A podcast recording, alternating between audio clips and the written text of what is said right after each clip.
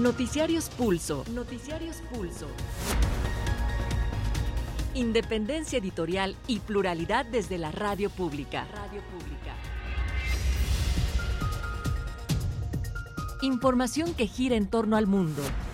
A nuestro mundo. Nuestro mundo. ¿Qué tal? Les saludamos. Bienvenidos este miércoles 11 de enero de el 2023. Mi nombre es José Luis Guzmán y les saludo a nombre de todo el equipo de la Subdirección de Información. Bienvenidos. Aquí tenemos el tercer informativo Pulso de la Noche. El tercer día de actividades de la Cumbre de Líderes de América del Norte se reunieron el presidente Andrés Manuel López Obrador y el primer ministro de Canadá, Justin Trudeau, durante el encuentro se habló de temas de Canadá. Justin Trudeau durante el encuentro se habló con temas comerciales, también de pueblos originarios de ambas naciones. Autoridades de seguridad de la Ciudad de México informaron este día sobre la detención de 11 supuestos implicados en el ataque contra el periodista Ciro Gómez Leiva el pasado mes de diciembre. Tres meses de distanciamiento. Los dirigentes nacionales del PAN, PRI y PRD pactaron contender juntos en la coalición Va por México en las elecciones del 4 de julio de Coahuila y del Estado de México e hicieron el compromiso de ir juntos en la presidencia del 2024. Este día el peso mexicano sorprendió por su fortaleza al cotizarse en su mejor nivel desde el 21 de febrero del 2020. La moneda nacional cerró la jornada en 18.94 unidades por billete verde confirma la Facultad de Estudios Superiores Aragón que la tesis de la ministra Yasmín Esquivel Moza sí es un plagio de la tesis original que presentó en 1986 el egresado de la Facultad de Derecho Edgar Ulises Báez Gutiérrez. Y en lo internacional vamos a comentar que las protestas en Perú continúan en medio de la represión por parte de la policía a los manifestantes en la ciudad de Cusco. En Brasil, la investigación por la toma de los tres poderes del país continúa mientras órdenes de aprehensión son dictadas en contra de funcionarios de la Secretaría de Seguridad, partidarios del expresidente Jair Bolsonaro. Los combates en la ciudad de Soledad al este de Ucrania se intensificaron este miércoles entre fuerzas rusas y de Kiev.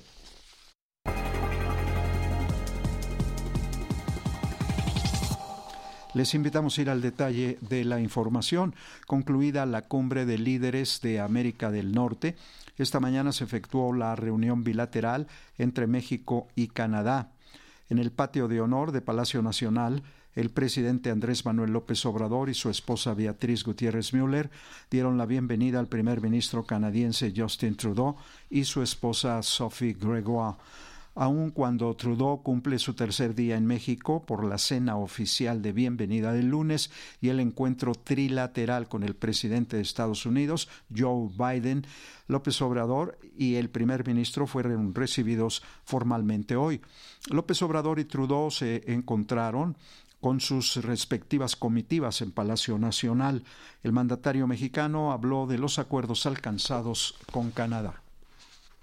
El mandatario mexicano manifestó su compromiso con el primer ministro Trudeau de recibir a las empresas que puedan tener asuntos pendientes y algunas inconformidades con la actitud de su gobierno, ya que dijo siempre estamos abiertos al diálogo. También hemos hablado de empresas están eh, operando en el sector eléctrico.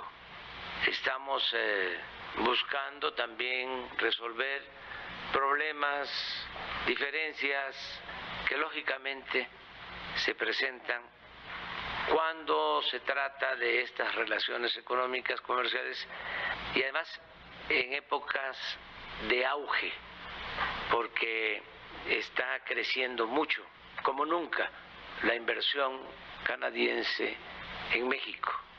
Obviamente hay algunos temas que tratar, hice el compromiso con el primer ministro Trudeau de recibir eh, a las empresas que puedan tener asuntos pendientes, alguna inconformidad con la actitud de nuestro gobierno.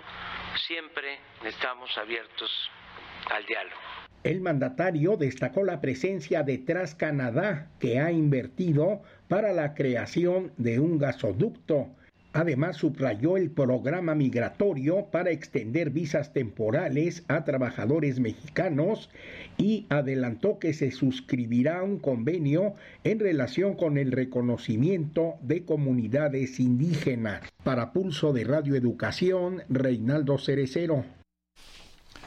Bueno, la migración, la lucha antidrogas y el impulso a una mayor competitividad de los países de América del Norte y la creación del comité que integre a los sectores económicos de las tres naciones fueron los principales acuerdos de los líderes de la región reunidos esta semana aquí en la capital del país. En el Senado, la mayoría de los legisladores del partido Morena respaldaron esos acuerdos y consideraron que corresponde a los Congresos de México, Estados Unidos y Canadá acompañar y fortalecer esos objetivos. El senador morenista Alejandro Armenta, presidente de la mesa directiva del Senado, señaló que los acuerdos alcanzados en la cumbre permitirán fortalecer las economías de las tres naciones y ahora los congresos de cada país tendrán que hacer su trabajo para que esto ocurra.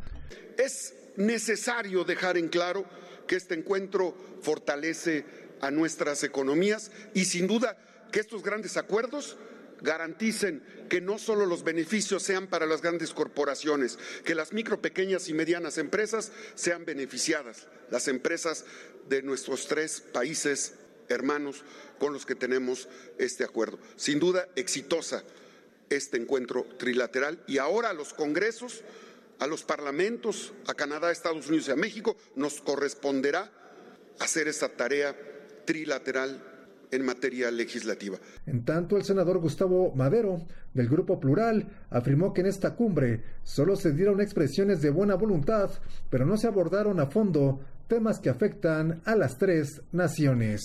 Para Pulso, de Radio Educación, Sosimo Díaz. Y con relación al tema migratorio abordado en la cumbre de los líderes de América del Norte, la especialista en temas migratorios, Leticia Calderón Chelius, consideró que la propuesta formulada la semana pasada por Joe Biden de admitir en su país a 30 mil migrantes al mes, pero limitando el ingreso de nicaragüenses, cubanos, haitianos y venezolanos, es discriminatoria. La especialista advirtió que muchas personas que están en condiciones de migrar no podrían cumplir con los requisitos que exige el gobierno de Biden, como tramitar el pasaporte correspondiente. Otra condición que ayudaría a temperar el problema migratorio, dijo, sería levantar el bloqueo a Cuba. La propuesta que hizo la semana pasada de parte del gobierno estadounidense es una extensión de un programa que tú mencionabas ahora, que ya se, ya se había aprobado y echado a andar, que tiene que ver con seleccionar a los migrantes porque al final de cuentas las personas que pueden eh, solicitar una visa desde sus países de origen, para empezar tienen que tener pasaporte no en todos los países es tan fácil, ¿eh? Este es, una, es un costo, implica incluso la, la utilización de tecnología. Entonces, bueno, son una serie de requisitos que incluyen un patrocinador en Estados Unidos, entre muchas más cosas. Además, y que al final de cuentas el gobierno estadounidense acepte dar esa visa.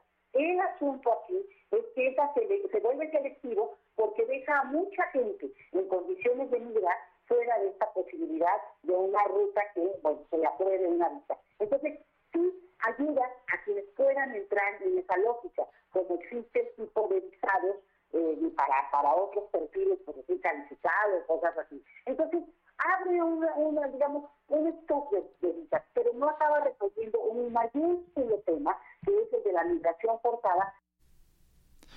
Escuchábamos a Leticia Calderón Chelius, especialista del Instituto Mora. Transcurrieron ya 15 días desde que el 27 de diciembre desaparecieron un periodista y dos administradores de un portal en el estado de Guerrero. Denunciaron periodistas y medios de comunicación de aquella entidad. La Fiscalía Estatal dijo que ya investiga el caso aunque aseguró que todavía no hay una denuncia presentada al respecto. Se trata del periodista Jesús Pintor Alegre y de Fernando Moreno Villegas y Alán García Aguilar, administradores de el portal Escenario Calentano. Acerca de este tema, el periodista Misael Habana nos envía más detalles de lo que ocurre con esas desapariciones y las limitaciones con que se realiza el periodismo. En el caso de Jesús Pintor Alegre, joven periodista que fue fundador de la Jornada Guerrero y que ahora pues trabaja en otros medios en la región de Tierra Caliente y que desde hace algunos días, 15 días aproximadamente, fue reportado o con la secrecía y los temores de los familiares, se dio a conocer y trascendieron algunos medios lo que lo que ayer se dio a conocer y esto hizo que un grupo de periodistas de la capital del estado de Chimpancingo presentaran un documento ante la fiscalía dirigido al presidente Andrés Manuel López Obrador, a la gobernadora Evelyn Salgado y a la fiscalía para que se investigara este asunto. Hoy tuvimos contacto con la Fiscalía Especial del Estado de Guerrero, nos dice que ya, aunque no hay una denuncia realizada por familiares sobre la desaparición de Pintor Alegre y de los compañeros administradores del portal, la policía, la Fiscalía desde ayer mismo inició investigaciones con las fuerzas de policíacas y del orden en la entidad para buscar investigar qué ha ocurrido con Pintor Alegre.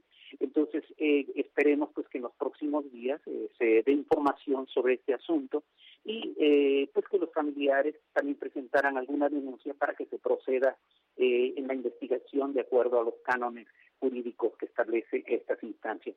Sin embargo, pues creo que el asunto es preocupante por lo que está ocurriendo en los medios de comunicación, donde la actividad periodística cada vez es más amenazada por los grupos delincuenciales en la entidad.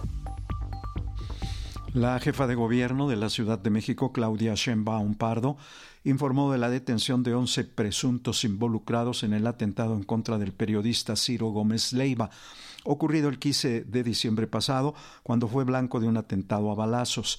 En conferencia de prensa, Sheinbaum afirmó que la investigación continúa, por lo que no se descartan más detenciones, además de determinar las causas del atentado, es decir, identificar a los autores intelectuales. Por lo pronto dijo se tiene a los autores materiales. Y en el mismo acto, la Fiscalía General de Justicia, Ernestina Godoy, y el secretario de Seguridad Ciudadana, Omar García Harfush, detallaron que entre los aprehendidos durante los 12 cateos realizados en las alcaldías de Ixtacalco, Venustiano Carranza, Gustavo Amadero e Ixtapalapa, se encuentra el líder del grupo, identificado como Paul Pedro N.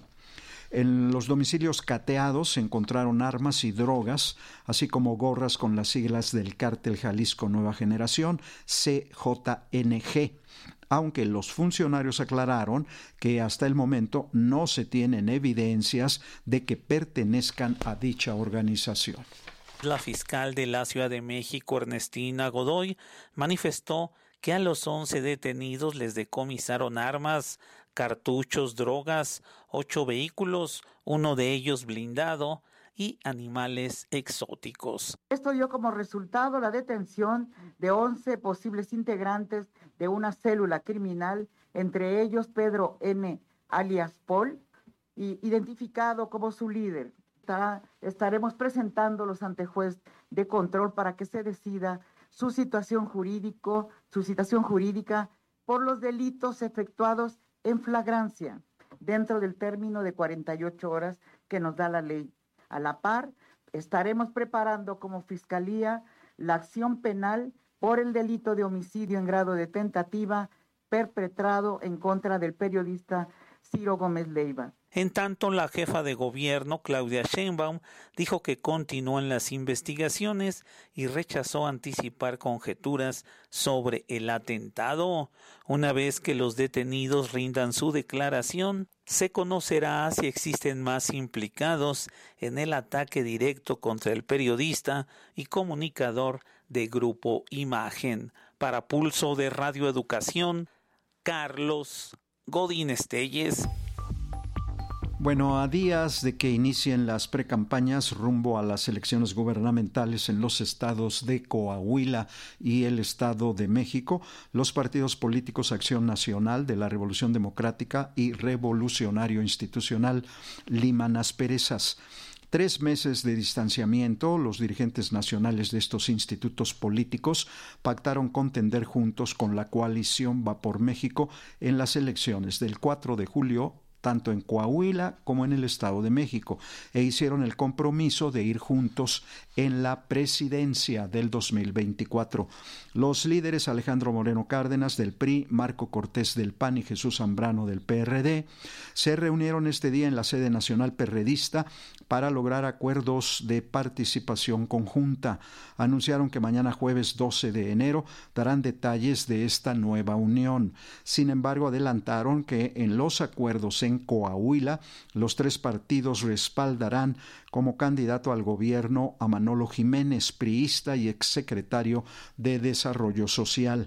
En cuanto al Estado de México, anunciaron que la postulación de su candidato o candidata será resuelta mediante una encuesta entre los precandidatos de los tres partidos. Este día el peso mexicano sorprendió por su fortaleza al cotizar en su mejor nivel desde el 2020, al cerrar por debajo de las 19 unidades por dólar.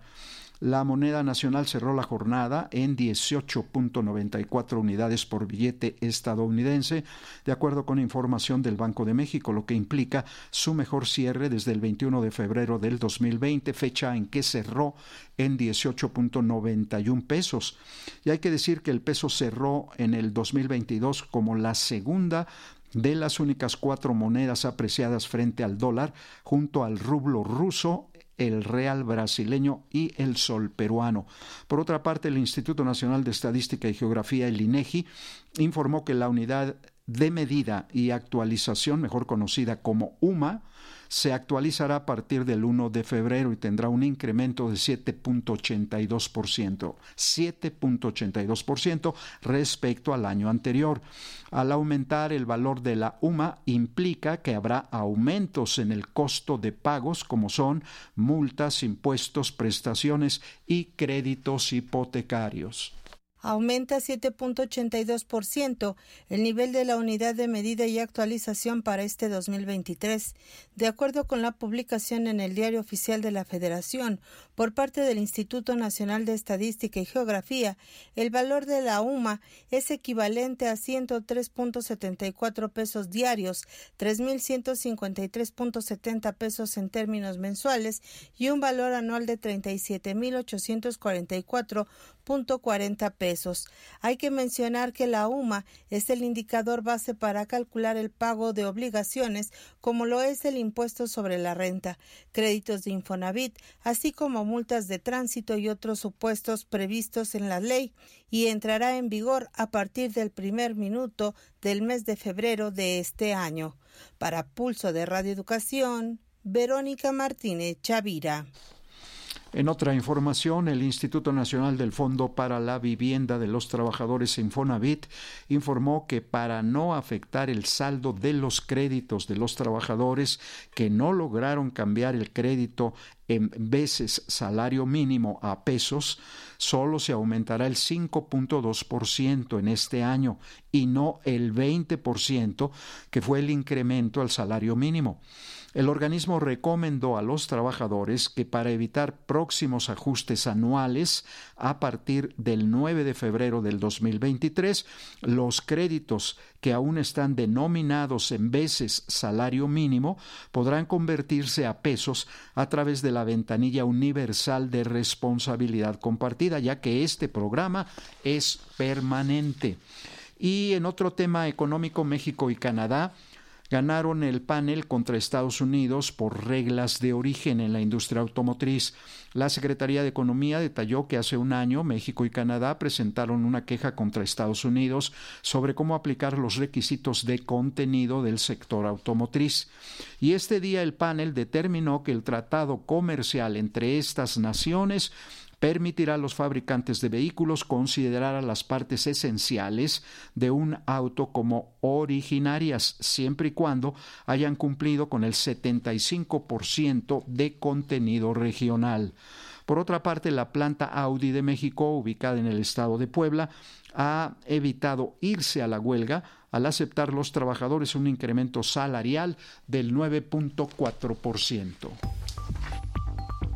y confirma la Facultad de Estudios Superiores Aragón de la Universidad Nacional Autónoma de México que la tesis de la ministra Yasmín Esquivel Moza sí es un plagio de la tesis original que presentó en 1986 el egresado de la Facultad de Derecho Edgar Ulises Báez Gutiérrez. Y pese a la confirmación de plagio, la Rectoría de la máxima casa de estudios señaló que no tiene la facultad para invalidarle el título a la ministra Esquivel. El detalle de la información lo tenemos con nuestro compañero Sósimo Díaz. La ministra Yasmín Esquivel Moza copió de manera sustancial su tesis de licenciatura. Así lo aseguró el Comité de Integridad Académica y Científica de la Facultad de Estudios Superiores Aragón de la Universidad Nacional Autónoma de México al dar a conocer la valoración que hizo de los elementos de construcción, desarrollo, estilo, contenido, temporalidad, congruencia y manejo de la información de las tesis en debate, así como el análisis de los archivos físicos y digitales institucionales y la documentación exhibida por las partes involucradas. De acuerdo con el Comité de la FES Aragón, la tesis elaborada en 1987 por Esquivel es copia sustancial de la original presentada en 1986 por el alumno Edgar Ulises Báez. Tanto en un comunicado, el rector de la Universidad Nacional Autónoma de México, Enrique Graue, informó que ya tienen conocimiento de los resultados de la investigación realizada por la FES Aragón. El rector señaló que de acuerdo con la interpretación solicitada a la Oficina de la Abogacía General, se desprende que la normatividad universitaria carece de los mecanismos para invalidar un título expedido por la universidad aun y cuando el plagio de una tesis esté documentado. El contenido de la resolución del Comité de la FES Aragón será enviado a la Secretaría de Educación Pública para los fines que haya lugar, informó Graue. Para Pulso, de Radio y Educación, Sosimo Díaz. Pasamos a la información internacional. Al menos 22 personas resultaron heridas durante nuevos actos de represión contra manifestantes, esta vez en la ciudad peruana de Cusco, informó la Gerencia Regional de Salud, un organismo, un organismo que agregó que entre los lesionados hay dos por arma de fuego. La información fue corroborada por la Defensoría del Pueblo y agregó que 16 de los lesionados son civiles y 6 son policías. Las protestas antigubernamentales continuaron en el sur de Perú y estuvieron marcadas por bloqueos carreteros y por los velatorios de las 17 personas fallecidas el lunes pasado a raíz de la represión del gobierno de Dina Boluarte. Hay que agregar que la Fiscalía de Perú informó que investigará a Boluarte y otros funcionarios de su gobierno por los presuntos delitos de genocidio, homicidio calificado y lesiones graves en medio de la represión contra las protestas desatadas tras la destitución del expresidente Pedro Castillo por parte del Congreso. Telesur informa. Seguimos haciendo seguimiento a las eh, protestas que se realizan en diversos eh, lugares del país, principalmente en el departamento de Cusco. Se han eh, registrado manifestaciones y enfrentamientos entre la población y la ciudadanía tal y como hemos podido observar a través de diversos eh, videos que circulan por las redes sociales, han habido disparos de bombas eh, lacrimógenas y eh, bastante rechazo y algo de temor de parte de la ciudadanía, ya que muchos de estos quienes se vienen enfrentando con la policía pueden también resultar heridos. incluso han habido algunos ataques a los hombres de prensa que han venido cubriendo estas manifestaciones en Cusco, la ciudad imperial. De esta manera se les está rindiendo un homenaje eh, debido a esta eh, represión policial y militar que viene ocurriendo. Hay que indicar también, como bien lo has señalado, de que hay bastante rechazo al eh, voto de confianza que la representación parlamentaria, principalmente las bancadas de derecha, le han dado al premier Alberto Tarola el día de ayer. Y todo lo anterior mientras una misión de la Comisión Interamericana de Derechos Humanos realiza una visita a Perú para reunirse con autoridades, víctimas y familiares de la represión. La delegación planeaba viajar a Puno y Ayacucho, los dos departamentos en los que ha muerto más gente, pero no lo harán. Esto debido al cierre del aeropuerto o los aeropuertos vigentes en estos lugares, por lo que solo visitarán Lima, Arequipa e Ica. Clima tenso también se respiraba en Brasil ante la posibilidad de más protestas por parte de simpatizantes de Bolsonaro, quienes desconocen el triunfo de, de Luis Ignacio Lula da Silva en quienes desconocen y los, eh, las pasadas elecciones presidenciales y el fin de semana irrumpieron ahí en las sedes de los tres poderes del Estado. El gobierno brasileño redobló la seguridad en esta ciudad luego de que los simpatizantes de Bolsonaro anunciaron otra marcha hacia la sede de los poderes públicos, movilización que finalmente no sucedió. En tanto, la Procuraduría General del Brasil solicita al Tribunal Supremo Federal abrir una investigación contra los diputados bolsonoristas André Fernández, Clarisa Tercio y Silvia Guayapi para por la incitación pues al terrorismo que derivó en la irrupción contra la sede de los poderes del Estado. Asimismo, la policía detuvo a Ana Priscila Arepsde, que está identificada como una de las principales impulsoras del movimiento golpista y con 109 votos a favor, 37 en contra y dos abstenciones se aprobó en la Cámara de Diputados de Chile la reforma constitucional para el inicio de un nuevo proceso constitucional para derogar la Carta Magna de 1980, heredada de la dictadura pinochetista. Bueno, pues esta nueva votación se llevó a cabo en condiciones diferentes a la del 2019, cuando el proceso desembocó en un estallido social y el rechazo en 2022 de un texto para una nueva constitución. El nuevo documento estará limitado por 12 principios que limitarán justamente la autonomía creada del Consejo Constitucional que constará de 50 miembros electos. Este texto aprobado reconoce a los pueblos indígenas así como a los legisladores. Los comicios para elegir a los integrantes del Consejo se llevará a cabo el 7 de junio. Y en más información del mundo, la ciudad ucraniana de Soledar en el este de Kiev fue escenario de intensos combates entre fuerzas Moscú y de Ucrania. El portavoz del Ministerio de Defensa del gobierno de Vladimir Putin informó que desde el norte y el sur la ciudad de Soledar había sido bloqueada. AFP informa. Intensos combates en la ciudad ucraniana de Soledar. Fuerzas rusas y ucranianas disputaban el miércoles el control de esta localidad en el este de Ucrania, que las tropas rusas intentan conquistar desde hace meses. El Ministerio de Defensa ruso afirmó que la pelea continuaba, contradiciendo declaraciones del grupo paramilitar ruso Wagner, que más temprano reivindicó la conquista de Soledar. Unidades aerotransportadas bloquearon Soledar desde el norte y el sur de la ciudad. La Fuerza Aérea Rusa está atacando bastiones del enemigo. Equipos de asalto están luchando en la ciudad. Si las fuerzas rusas conquistan Soledar, significaría una victoria militar simbólica para Moscú.